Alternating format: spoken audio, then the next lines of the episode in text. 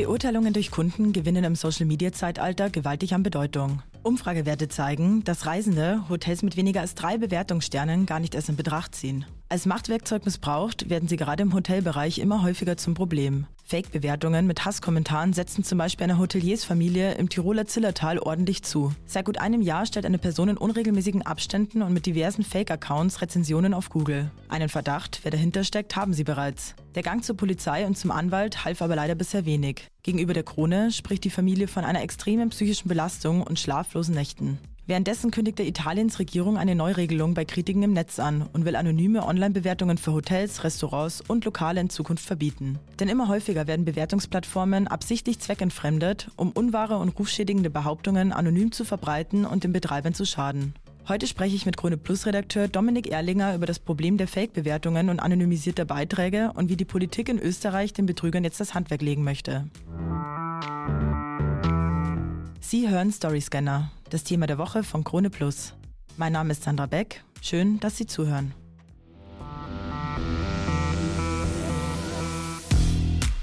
Hallo Dominik, danke, dass du dir heute die Zeit genommen hast.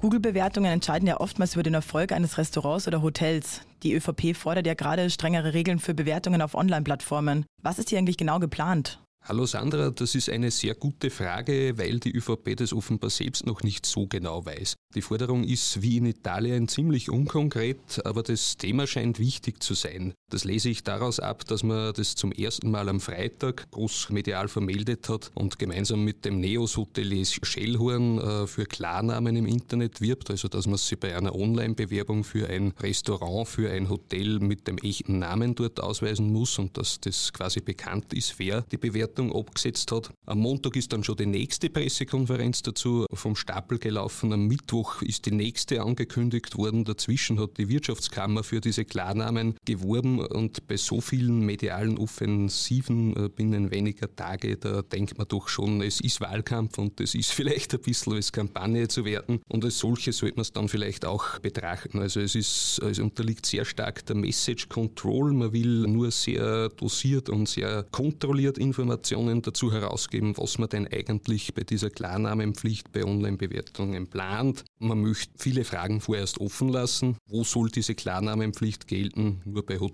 Hotels oder in Restaurants oder vielleicht auch bei Ärzten, bei Handwerkern, bei Geschäften, in Zeitungsforen wie bei uns oder bei Produktrezensionen wie bei Amazon kennt man ja alles. Wie soll das kleine Österreich große IT-Konzerne wie Google oder Amazon in den USA dazu bringen, beim Österreicher dann den Reisepass oder die Telefonnummer zu kontrollieren? Wie soll man diese Österreicher erkennen? Was macht man mit einem Österreicher, der seine, seinen Standort verschleiert und vielleicht wirkt, als wäre er in Wirklichkeit Deutscher? Also kurzum, es sind noch sehr, sehr viele Fragen bei dieser Klarnamenforderung offen. Bekannt ist nur, dass man im Sinne des Klientels Wirtschaft, Hotellerie, Gastronomie gegen anonyme Be äh, Bewertungen vorgehen möchte. Aber wie genau das eigentlich funktionieren soll, das lässt die ÖVP vorerst offen und das werden wir uns in unserem Beitrag genauer anschauen.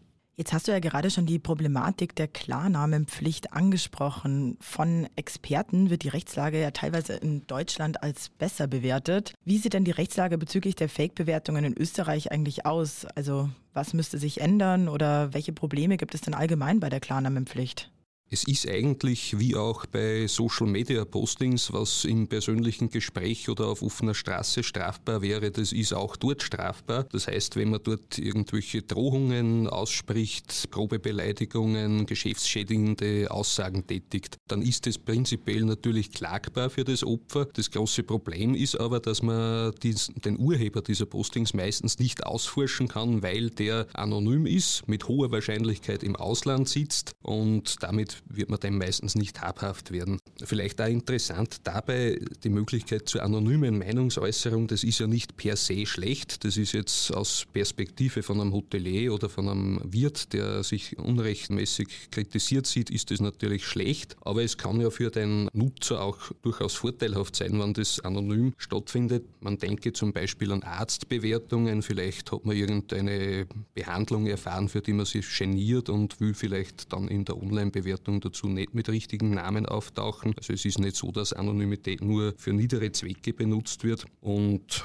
Das große Problem ist tatsächlich einfach, das Gesetz durchzusetzen und Täter im Zweifel zur Verantwortung zu ziehen und ihrer habhaft zu werden, also sie auszuforschen. Und da kommt diese Klarnamenpflicht jetzt ins Spiel.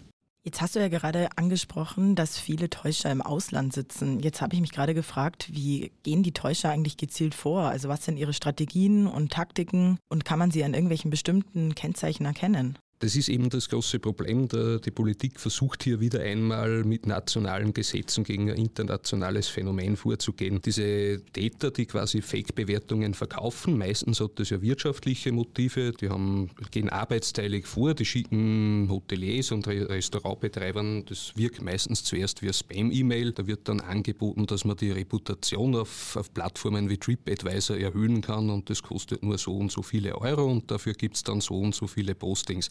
Die sitzen meistens irgendwo in, in, in Ländern, wo die, die, Löhne günstig sind und wo die Internetanschlüsse akzeptabel sind. Und bisher oft, äh, wo man vielleicht auch noch Menschen findet, die eine Fremdsprache sprechen, mit der man dann auch diese Bewertungen manipulieren kann. Das ist jetzt mit KI nicht mehr so wichtig. Und es gibt sogar eine Art Erfolgsmessung, wenn man quasi so eine Kampagne bestellt bei so einem Bewertungsmanipulator, dann wird der intervallweise alle ein, zwei Wochen die gewünschten Bewertungen platzieren und am Schluss wird wird der dann sogar vorführen, schau, früher warst du auf Position 80 in den Suchergebnissen und jetzt bist du auf Position 50 und das ist allein mein Verdienst.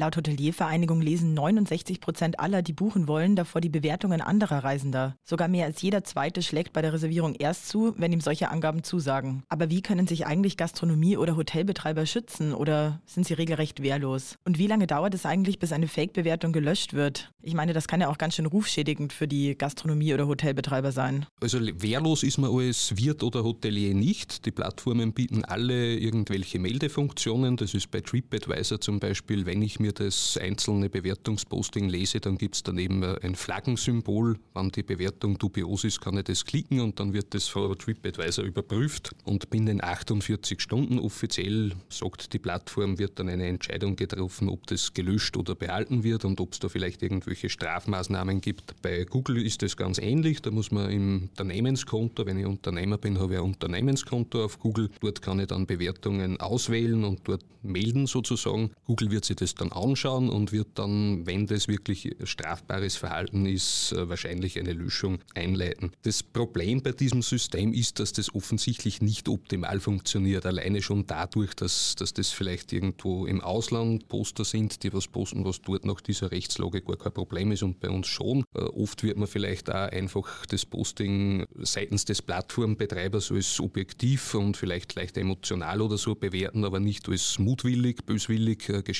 geschäftsschädigend dann wird es wahrscheinlich auch stehen bleiben. Und in diesem Spannungsfeld operieren eben die Plattformbetreiber und damit kann sich der Wirt oder der Hotelier nicht darauf verlassen, dass das gelöscht wird, wenn das geschäftsschädigend ist aus seiner Sicht. Und für die Plattformen entsteht ein relativ großer administrativer Aufwand und so richtig zufrieden ist wahrscheinlich niemand damit.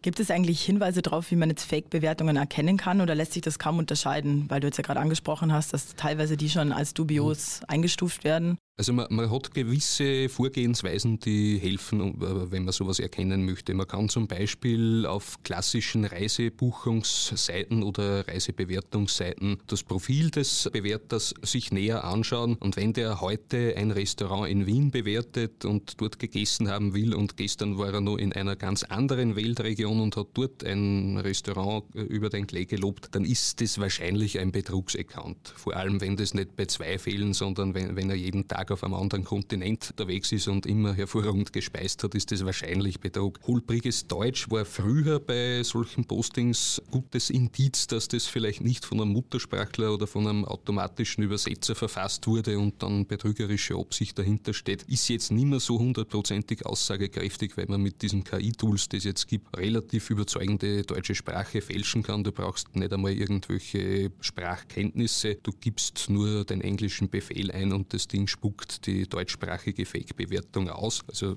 auf die Tonalität vielleicht nicht unbedingt verlassen, eher auf Indizien wie zum Beispiel Werbung für andere Lokale in einer Bewertung achten. Wenn in einer Bewertung drinsteht, der Wirt gegenüber ist viel besser, dann liegt doch ein bisschen die Vermutung nahe, dass dieser Wirt gegenüber vielleicht diese Bewertung in Auftrag gegeben hat. Also ein gewisses äh, Misstrauen und eine gewisse Skepsis an den Tag legen bei solchen Bewertungen. Nicht alles glauben und vor allem nicht die einzelne Bewertung für bare Münze nehmen, sondern eher die Durchschnittsbewertung, wie viele Sterne von fünf zum Beispiel hat das Etablissement, das ist vielleicht aussagekräftiger als die Einzelbewertung. Muss man ja auch sagen, dass Bewertungen eigentlich sehr subjektiv sind und nicht wirklich eine objektive Einschätzung sind von den jeweiligen Eben. Leuten. Es, es ist äh, subjektiv, aber es ist andererseits auch diese Subjektivität durch die freie Meinungsäußerung gedeckt. Gibt es vielleicht abschließend nur ein schönes Zitat in den USA, ist das einmal ausprozessiert worden. Was wiegt schwerer, die Privatsphäre eines Rezensenten, der anonym seine Meinung sagen will, oder das Interesse eines Unternehmers zu wissen, wer ihn da jetzt schlecht bewertet hat. Und es ist interessant, dass quasi dieses Spannungsfeld zwischen der freien Meinungsäußerung und der Privatsphäre da schon seit vielen Jahren eigentlich diskutiert wird. In den USA hat es dazu schon Mitte der 90er ein Urteil gegeben, ein höchstgerichtliches, in dem festgehalten wurde, dass, ich zitiere,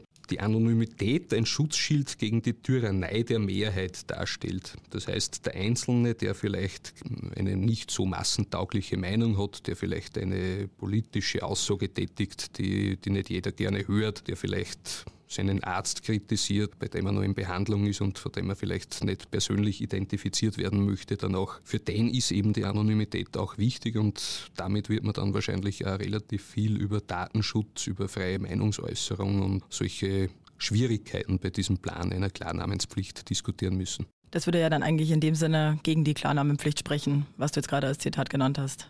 Es gibt einiges, was dagegen spricht. Es ist bei der Klarnamenpflicht, es äh, wird immer so ausgelegt, dass man sich dann absolut überall mit dem vollen Namen, mit Vorname, Nachname anmelden muss. So ist es jetzt auch nicht. Also die Klarnamenpflicht besagt, dass ich mich beim Plattformbetreiber ausweisen muss in irgendeiner Form. Das kann eine Handynummer sein, das kann äh, Ausweisupload sein. Es besagt aber nicht, dass ich dann auf dieser Plattform auch unter diesem Namen auftreten muss, sondern dort kann man schon weiterhin irgendwelche Pseudonyme verwenden. Ist aber seitens der Regierung beteuert worden. Die Klarnamenpflicht ist quasi wirklich nur damit beim Plattformbetreiber hinterlegt ist, wer ist eigentlich dieser Nutzer. Weil das eben beim internationalen Plattformbetreiber wird es relativ schwierig äh, für die österreichische Politik, das durchzusetzen. Es wird für die wesentlich größere italienische Politik auch schwierig werden, das durchzusetzen. Wenn es gelingt, auf EU-Ebene da irgendwas in diese Richtung anzustoßen, dann schaut die Sache vielleicht besser aus. Die EU ist ein groß, äh, ausreichend großer Markt, dass das für den IT-Riesen dann auch wichtig ist.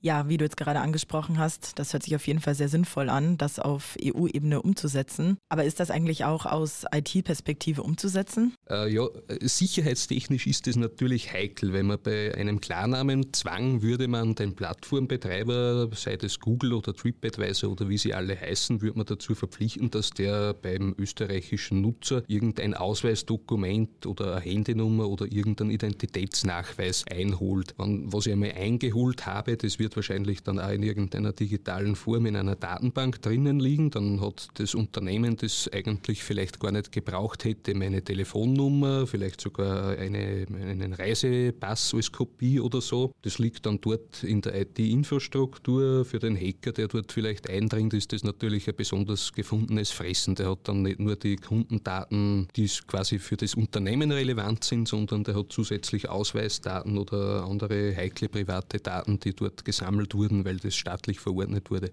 Ja, danke Dominik für deine Zeit. Wir werden sehen, was bei der Debatte um die Klarnamenpflicht dann rauskommt. Danke, gerne.